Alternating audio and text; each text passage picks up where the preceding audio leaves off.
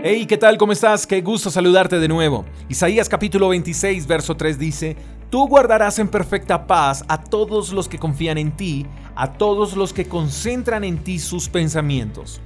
Qué fácil es centrar nuestros pensamientos en Dios cuando todo está bien. Hay dinero, mis pensamientos están bien. Hay salud, mi mente está bien. Hay trabajo, mi corazón está bien. Mientras lo básico esté bien, lo demás está bien. Lo difícil es centrar nuestros pensamientos en Dios cuando las cosas a nuestro alrededor empiezan a tornarse grises. En ocasiones hemos experimentado situaciones donde tener dinero, salud y trabajo no son suficientes para lograr una vida plena. Existen muchas personas que materialmente no les falta nada, pero no pueden experimentar paz. Y ahí, sí como dice el dicho popular, hay cosas que el dinero no puede comprar. Y un buen comienzo para experimentar la paz que Dios ofrece es centrar nuestros pensamientos en Él. La pregunta es, ¿y cómo lograrlo? ¿Cómo centramos nuestros pensamientos en Dios? Si las preocupaciones, si las deudas, si la depresión, si la enfermedad y demás cosas roban toda nuestra atención, lo primero que debemos entender es que centrar nuestros pensamientos en Dios no significa que los problemas terminen.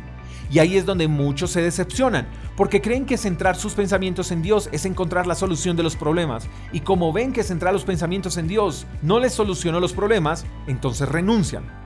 Lo que debemos entender es que cuando centramos nuestros pensamientos en Dios experimentamos paz en medio de las preocupaciones, paz en medio de las deudas, paz en medio de la enfermedad. Experimentar la paz de Dios es mantenernos enfocados en nuestro propósito sin importar qué difíciles puedan ser los días. ¿Y cómo lograrlo? Bueno, si lo que se nos está pidiendo es centrar nuestros pensamientos en Dios, tenemos que hacerlo con las herramientas que Él mismo suministra. Para eso están la oración, la Biblia, la iglesia. Pero el problema está en que queremos que Dios nos ayude sin oración, sin leer su palabra y sin congregarnos. Y así es muy difícil, por no decir que imposible.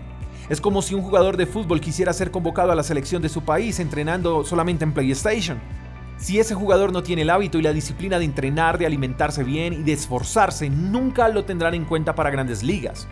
Por eso la manera de alinear nuestros pensamientos con Dios es por medio de la palabra, la oración y el congregarnos. Pero hay gente que quiere ser curada sin ir al hospital. Y peor aún, hay gente que va al hospital, el médico les receta medicinas y quieren curarse sin tomarse las medicinas. Exactamente pasa lo mismo con Dios. La paz que necesitamos y que deseamos no la experimentaremos sin oración, si no leemos la Biblia y si no nos congregamos. Así que ya sabemos cómo centrar nuestros pensamientos en Dios.